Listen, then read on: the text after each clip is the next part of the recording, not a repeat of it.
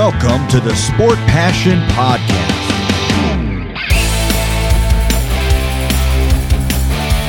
And here is your host, Lars Marendorf.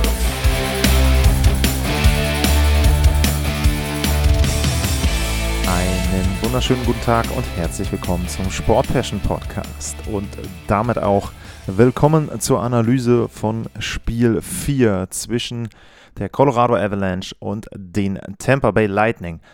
Und direkt zu Beginn dieses Podcasts möchte ich euch einen anderen Podcast wärmstens empfehlen. Bei Bissel Hockey haben sich Christoph Fetzer und Bernd Schwickerath auch über die Stanley Cup Finalserie unterhalten und sinngemäß meine ich war es Fetzi, der gesagt hat, Spiel 4, das ist immer das interessanteste Spiel der Serie, denn Entweder geht es ganz klar in eine Richtung oder ist entschieden, also es gibt eine 3-1-Führung oder 4-0, oder aber die Serie beginnt nochmal ganz vom Neuen und es steht 2 zu 2 und genau das waren auch die Vorzeichen vor dieser Partie. Es gab noch ein paar personelle Fragezeichen. Bei Tampa stand ein Fragezeichen hinter Nikita Kucherov. Das war aber relativ schnell klar, dass der mitspielen kann und mit eingreifen kann. Und bei Colorado stand erstmal ein Fragezeichen hinter dem, dem Torhüter, der als Nummer 1 starten würde. Und es stand ein Fragezeichen hinter Nazem Kadri, der mittlerweile wieder mit dem Schläger in der Hand trainiert hat und damit eben ja, zumindest schon mal näher an eine Form kam, mit der er dann auch entsprechend in ein Spiel eingreifen kann. Und die Fragen bei Colorado wurden dann auch beantwortet. Darcy Kemper war derjenige, der gestartet ist und das, obwohl er ja im Spiel vorher bei 22 Schüssen fünf Gegentore gefangen hatte. Und Nazim Kadri stand erstmals seit dem Beginn von Spiel 3 im Western Conference Final wieder auf dem Eis, 18 Tage nachdem er sich den Finger gebrochen hat. Also Respekt, er wurde ja nicht direkt operiert, zwei Tage später, Heilungsverlauf ungefähr 14 Tage. Also da kann ich sagen, aus meiner Erfahrung, da wird das noch nicht komplett verheilt sein und er wird sicherlich in irgendeiner Form geschient worden sein und sehr, sehr gut getaped worden sein, mindestens. Aber er war einsatzbereit, wenn auch natürlich nicht bei 100 Prozent, nicht nur unbedingt, weil er eben noch lediert ist und weil der Finger vielleicht noch nicht ganz komplett gesund ist, sondern auch, weil er natürlich nicht im Flow ist, weil er natürlich die Serie bisher nicht mitgemacht hat, weil er nicht im Rhythmus ist, weil er die verschiedenen Gegebenheiten noch nicht kennt, die Bewegungen von Tempas Verteidiger, die Geschwindigkeit und so weiter und so weiter. Also Kadri zwar dabei, aber eben noch nicht 100 Prozent. Und es ging los und es ging los, ja, so wie sich das die Tampa Bay Lightning und die Fans, denke ich, auch absolut vorgestellt hatten. Die Amalie Arena in Tampa, die rockte schon vor Spielbeginn, dann auch direkt zu Spielbeginn und nach 36 Sekunden explodierte sie bereits. Da markierte Anthony Cirelli das 1 zu 0 für die Tampa Bay Lightning. Und das war eine Szene, wo man auch erstmal ein bisschen gucken musste und wo oh, vielleicht man denken konnte, okay, auch ein bisschen kontrovers, hätte Goaltender Interference sein können. Aber es war wohl so, dass der Schuss von Eric Cernak gegen die Maske ging von Darcy Kemper und die Maske fiel dann runter. Der Rebound landete bei Cirelli und der drückte den dann über die Linie. Sieht natürlich immer komisch aus, wenn Torhüter da ohne Maske steht und wenn dann eben entsprechend dort, ja, sage ich jetzt mal, das Spiel weiterläuft, ist natürlich auch gefährlich. Ähm, auf der anderen Seite, in dem Fall eben ja, war es, äh, wie auch argumentiert wurde, ein Continuous Play. Also es war jetzt nicht so, dass da irgendwie dann lange Zeit vergangen ist, sondern der Puck fiel eben runter.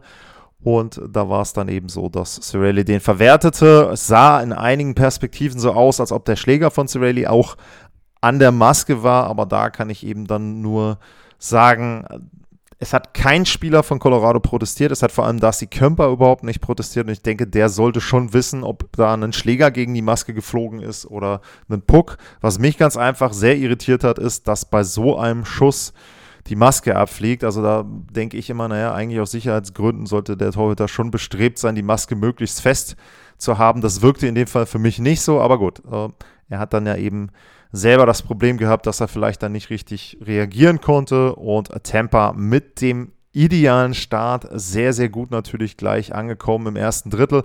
Und das erste Drittel generell, das war ein sehr, sehr gutes für die Tampa Bay Lightning.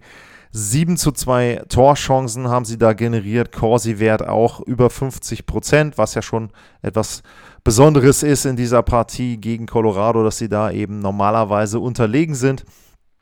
Und man muss auch sagen, dass ja, es da natürlich direkt so wirkte, dass Colorado vielleicht die falsche Entscheidung getroffen hat. Mit Pavel François hätte man einen guten Ersatz gehabt für Darcy Kemper. Der hat sechs Spiele gespielt, der hat sechs Spiele gewonnen in den Playoffs. Der hat die gesamte Western Conference Finals Serie absolviert, einen Sweep. Und jetzt eben Kemper, letztes Spiel fünf Tore gefangen, jetzt sind 36 Sekunden rum. Und man konnte da schon denken, oh, ähm, also das kann jetzt auch ganz, ganz schnell nach hinten losgehen und äh, die Tampa Bay Lightning erspielen sich hier eine Führung und entscheiden das Spiel schon frühzeitig. Aber dem war nicht so und Darcy Kemper war für mich dann danach auch einer der Gründe, warum Colorado eben in diesem ersten Drittel nicht das Spiel verloren hat, sondern nur mit 0 zu 1, muss man dann sagen, in die Drittelpause gegangen ist. Und aus dieser Drittelpause raus, aus der ersten Drittelpause raus, kam sie dann eben auch etwas verbessert. Es gab direkt am Anfang gleich eine Strafe äh, für äh, Victor Hetman. Und da war es dann so, dass Nathan McKinnon sein allererstes Tor in der Finalserie erzielen konnte, wobei man sagen muss, dass das Tor eher Zufall war. Da war es dann eben so, dass äh, ja, äh, Makar da einen Torschuss ähm, hat, der prallt halt ab, prallt gegen den Schlittschuh von McKinnon und der prallt dann noch gegen den Schoner und auch Schlittschuh von Andrei Wasilewski und kullert dann eben über die Torlinie, aber letzten Endes ist es ja wurscht, wie ein Tor fällt. In dem Fall war es eben nur wichtig für Colorado, dass es überhaupt fällt.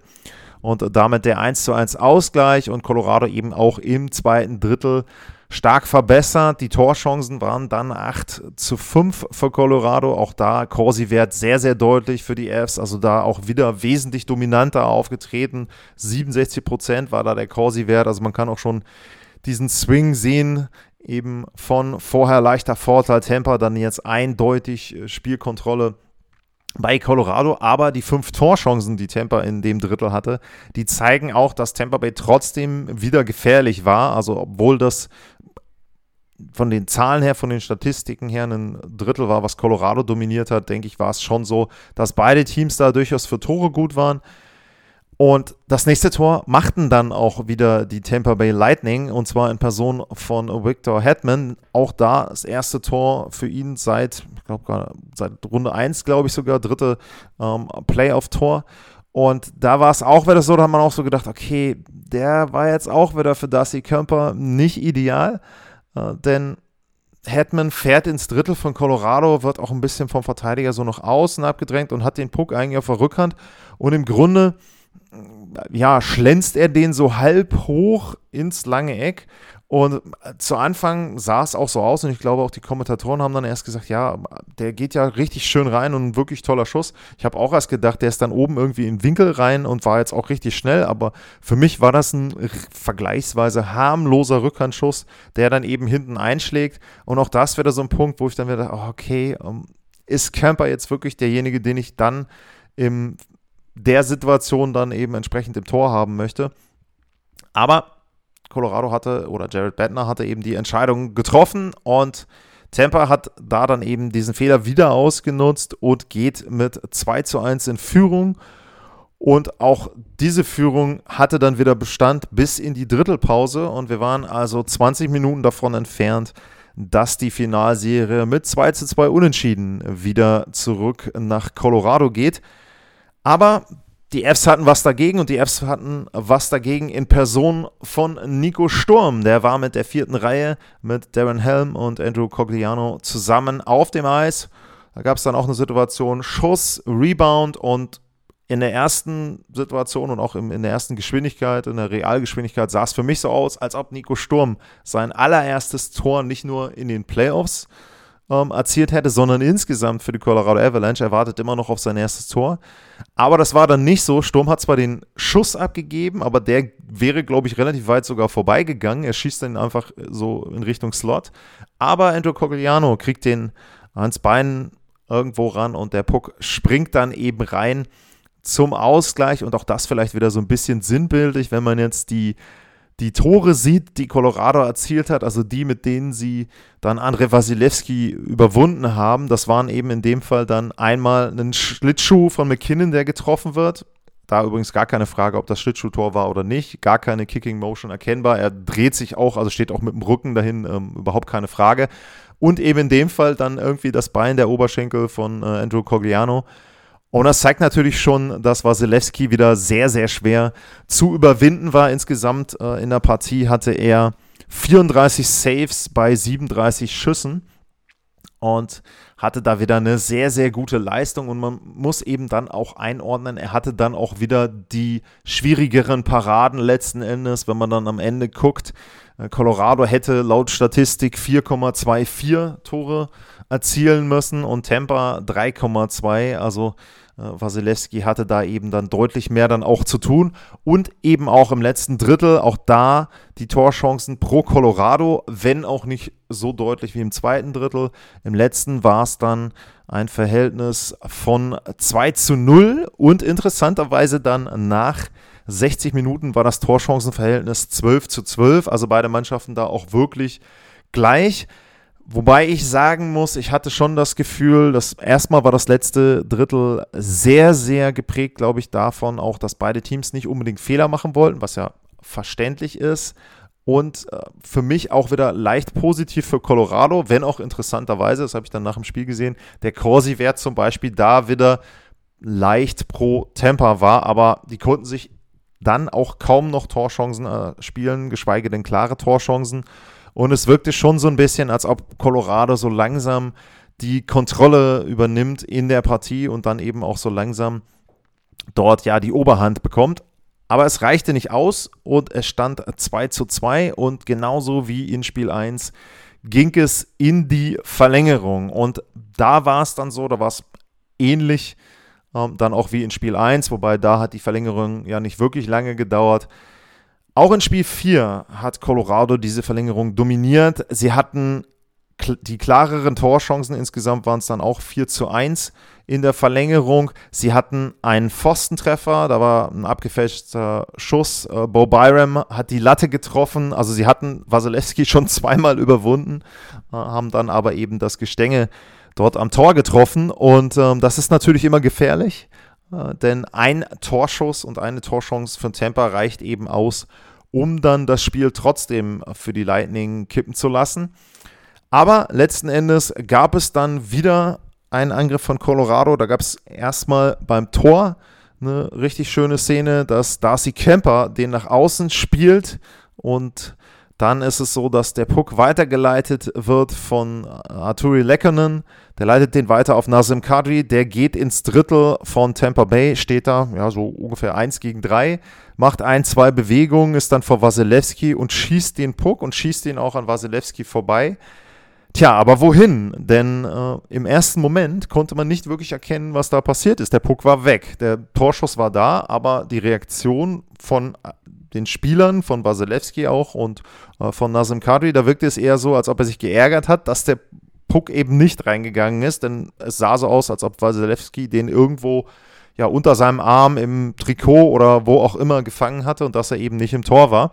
Und der einzige Spieler, der direkt gesehen hat, dass er drin war, das war Bo Byram, der fuhr dann von außerhalb, ich glaube von der neutralen Zone sogar hinter das Tor, zeigte dann dem Schiedsrichter hier, da ist der Puck und der Puck saß oben im Netz, wo das Netz quasi an der hinteren Querstange ähm, befestigt ist. Da ist ja auch immer etwas dicker noch hinten. Ähm, da sind die Nähte um das Gestänge drumherum eben auch. Und dort saß dieser Puck fest.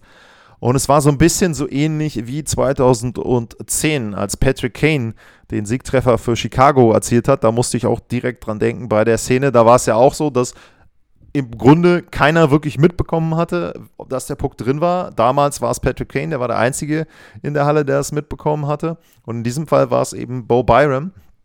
Die Schiedsrichter merken das dann relativ schnell und ja, haben dann eben auch entsprechend dort reagiert, das Tor angezeigt und dann kannte der Jubel natürlich kaum Grenzen für die Colorado Avalanche und äh, die waren froh, dass sie dieses Spiel mit 3 zu 2 nach Verlängerung gewonnen hatten und wieder mal eine großartige Story um Nazem Kadri herum, der nicht spielen konnte, verletzt war und jetzt eben zurückkommt.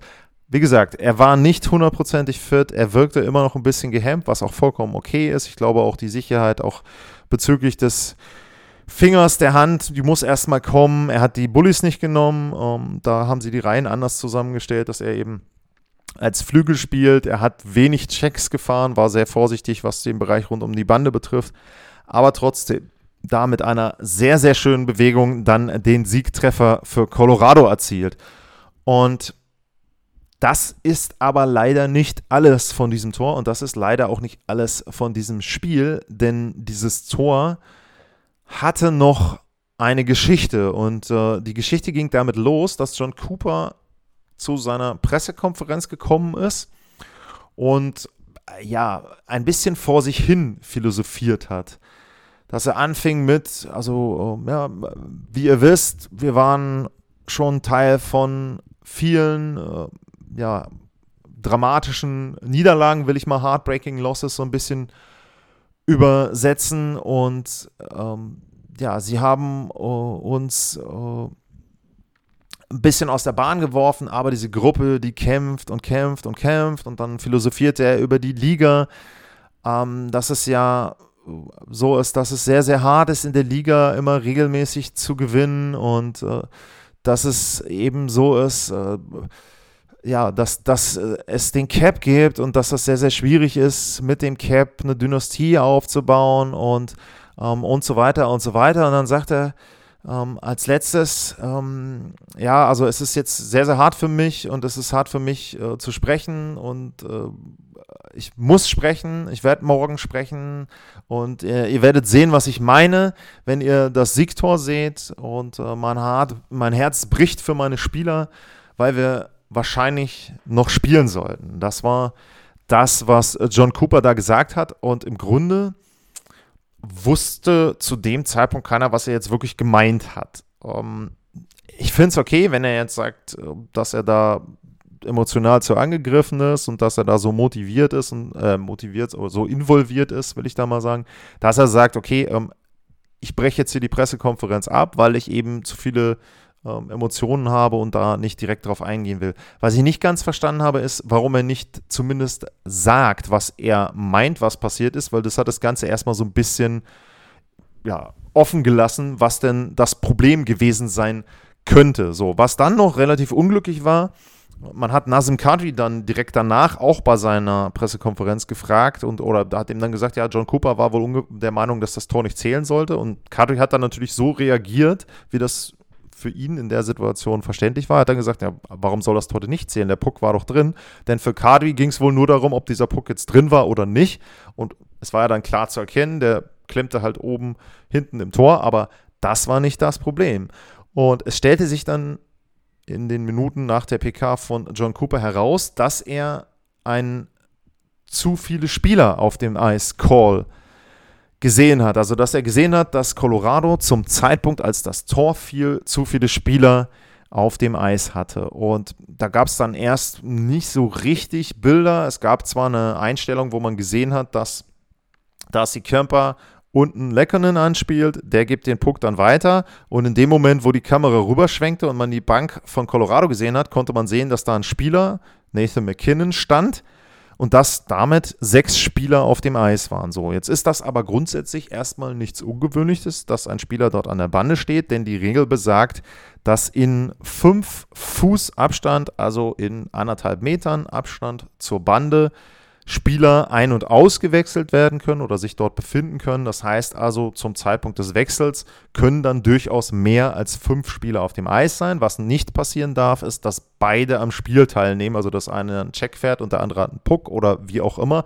sondern es darf nur einer von beiden am Spiel teilnehmen. Und in dem Fall war es eben so, McKinnon stand dann noch und dann konnte man sagen, ja gut, der ist jetzt rausgefahren, stand halt noch an der Bande. Hm, ist jetzt nicht so klar. Ähm, dann gab es ein weiteres Bild, was man gesehen hat. Das war hinter dem Tor von Andrei Wasilewski. In der Einstellung war auch zu sehen, dass rechts außen beim Torschuss Nathan McKinnon stand oder gerade vom Eis runter war. In der Einstellung war aber auch zu sehen, dass von Tampa ebenfalls zwei Spieler noch auf dem Eis waren. Also da war es sogar so, dass Tampa sieben Spieler auf dem Eis hatte, Colorado sechs.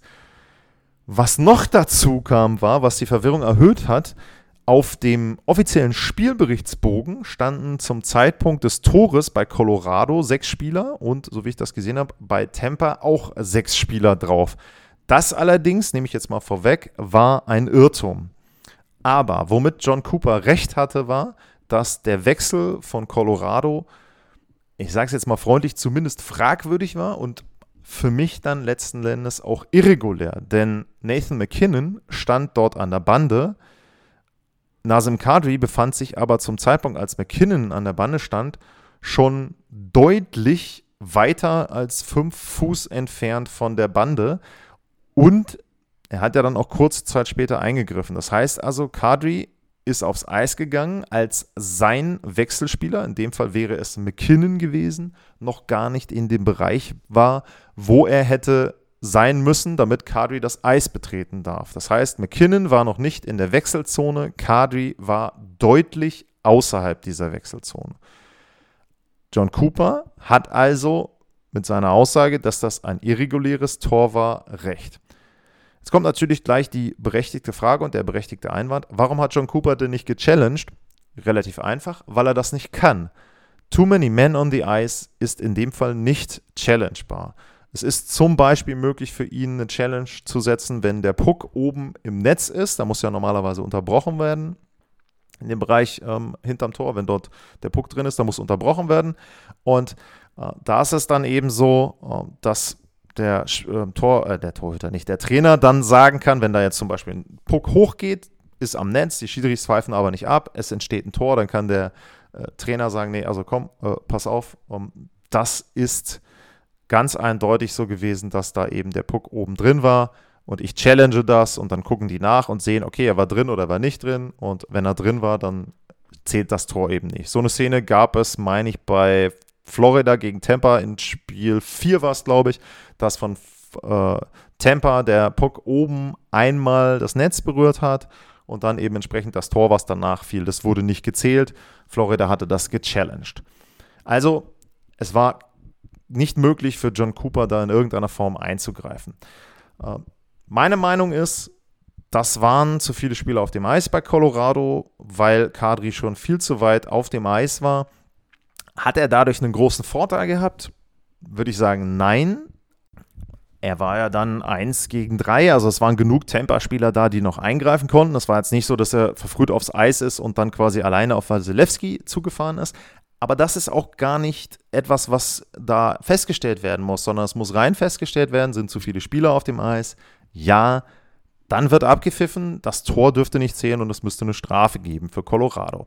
Was ich interessant finde an der ganzen Geschichte ist, dass zwei ehemalige Schiedsrichter von The Athletic äh, befragt wurden und die haben sich wohl dazu geäußert und haben gesagt, naja, also wir hätten das nicht abgepfiffen, denn das ist für uns übliche Praxis, einen Wechsel durchzuführen. Und die Begründung ist wohl, dass McKinnon in dem Fall einfach nicht mehr eingegriffen hat. Also er war zwar noch außerhalb der Wechselzone, er hat aber auch nicht mehr ins Spiel eingegriffen. Das heißt, sozusagen stillschweigend wird akzeptiert, dass diese Wechselzone, wenn der Spieler eindeutig nicht mehr am Spiel teilnimmt, erweitert wird. Finde ich aber sehr, sehr problematisch, das so auszulegen, denn theoretisch kannst du ja dann sagen, ein Verteidiger fährt quasi langsam raus und der Stürmer kommt halt schon aufs Eis und hat dann eben den Vorteil und fährt in die Angriffszone. Also meine Meinung ist, das Tor hätte nicht zählen dürfen und es hätte eben die zwei Minuten für Colorado geben müssen und wie ihr wisst, bin ich ja jemand, der nun der Avalanche nahesteht und sich sehr freuen würde, wenn die den Stanley Cup gewinnen. Aber es ist natürlich jetzt wieder so, dass da so ein kleiner Beigeschmack ist, wo ich sagen muss, also mh, hm, äh, das finde ich jetzt persönlich nicht besonders gut, dass dieses Tor dann zählt und dass sie so diese Partie gewonnen haben. Ich sage jetzt mal, diese un voreingenommene Freude, die nach dem 3 zu 2 da war, die ist natürlich ein bisschen durch diese Geschichte jetzt getrübt. Natürlich kann man dann auch argumentieren, Tampa hat ähnlich gewechselt. Die hatten dann eben sieben Spieler drauf. Da war eben nur der Spieler nicht am äh, am Puck und es war eben so, ähm, dass die dann nicht dadurch profitiert haben. Äh, man kann genauso gut anführen, dass Tampa letztes Jahr gegen die New York Islanders auch eine ähnliche Situation hatte. Da waren auch sieben Spieler auf dem Eis, da hat es John Cooper auch nicht gestört, da hat er auch kein Drama draus gemacht, da hat er das Tor akzeptiert und hat sich gefreut, dass seine Mannschaft weiter ist. Aber wie gesagt, für mich in dem Fall, das ist ein Regelverstoß. Das Tor hätte nicht zählen dürfen.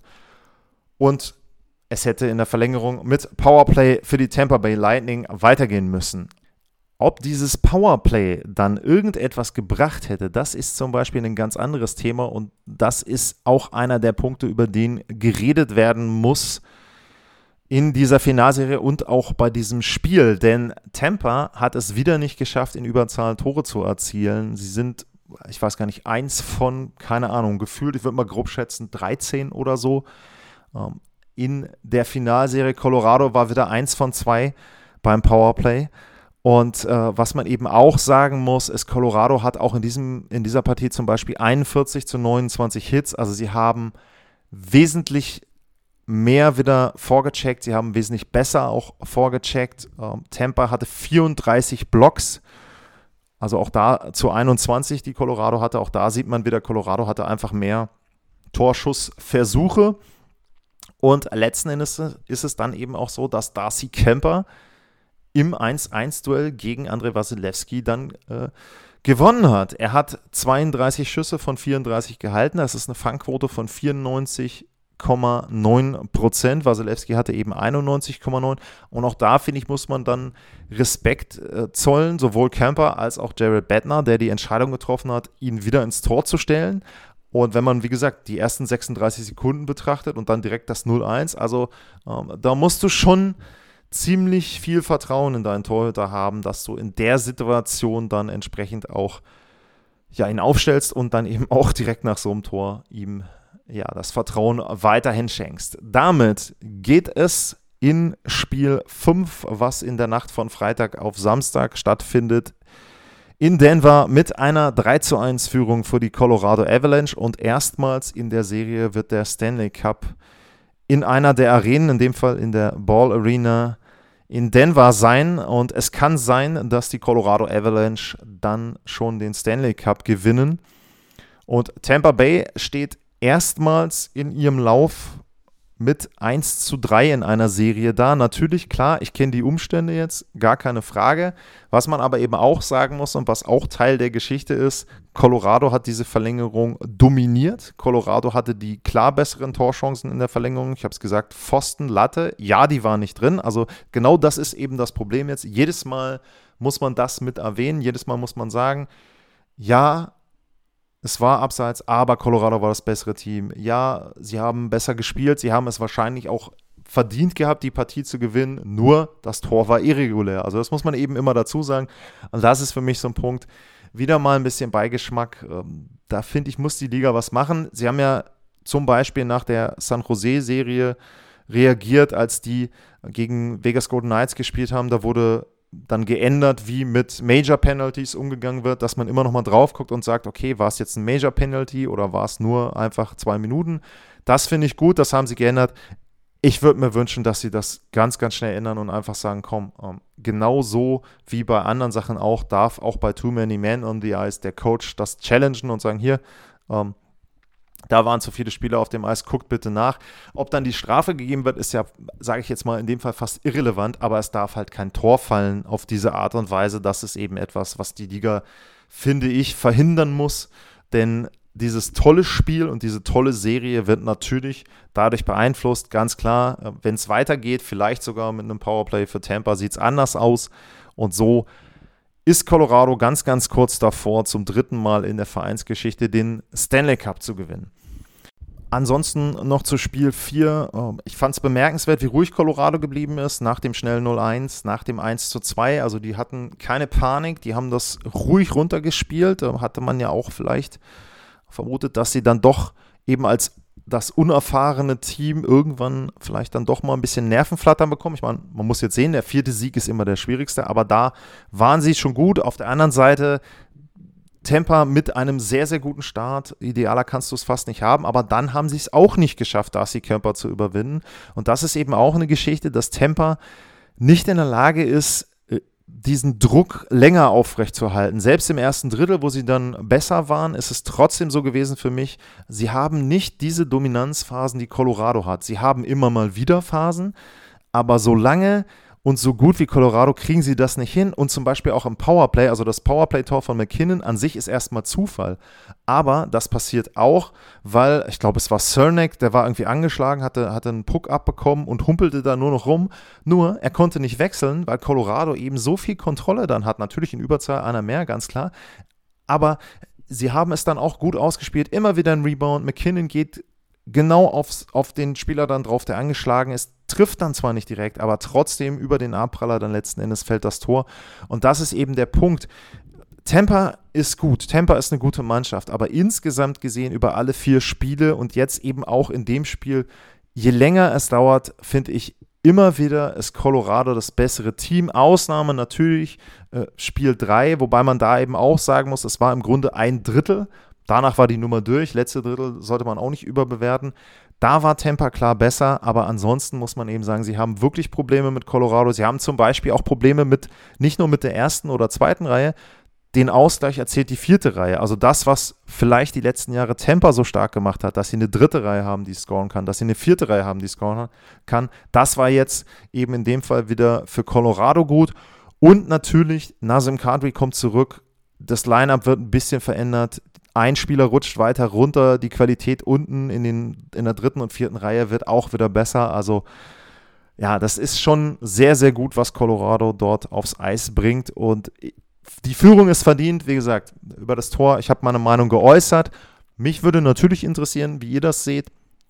Vor allem das Tor natürlich, aber eben auch, wie seht ihr die Serie bisher insgesamt? Glaubt noch jemand an ein Comeback der Tampa Bay Lightning? Glaubt jemand daran, dass Colorado sich das jetzt noch vom Brot, nee, Butter jetzt noch vom Brot nehmen lässt in dem Fall. Und da würden mich eure Meinungen natürlich interessieren. At Lars-Mar, info at sportpassion.de. Ansonsten gilt wie immer, wenn ihr mir noch einen Kaffee zukommen lassen wollt für die letzten Spiele, buymeacoffee.com slash sportpassion. Das wäre die Adresse und dann bedanke ich mich heute fürs Zuhören. Bleibt gesund und ich hoffe, ihr habt viel Spaß bei Spiel 5 und ich hoffe, dass Spiel 5 nicht mit irgendeiner Regel und Tor und weiß ich nicht was Geschichte endet. Egal wie es endet, bitte sauber, bitte ohne Kontroverse und bitte mit einem fairen Ende für beide Teams. Das würde ich mir wünschen. Und bis Samstagmorgen zum Fazit von Spiel 5 und tschüss.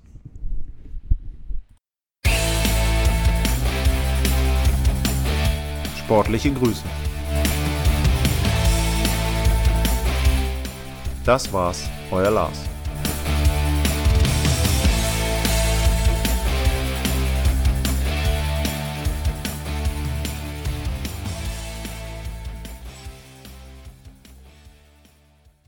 Schatz, ich bin neu verliebt. Was? Da drüben. Das ist er. Aber das ist ein Auto. Ja, eben. Mit ihm habe ich alles richtig gemacht. Wunschauto einfach kaufen, verkaufen oder leasen. Bei Autoscout24. Alles richtig gemacht.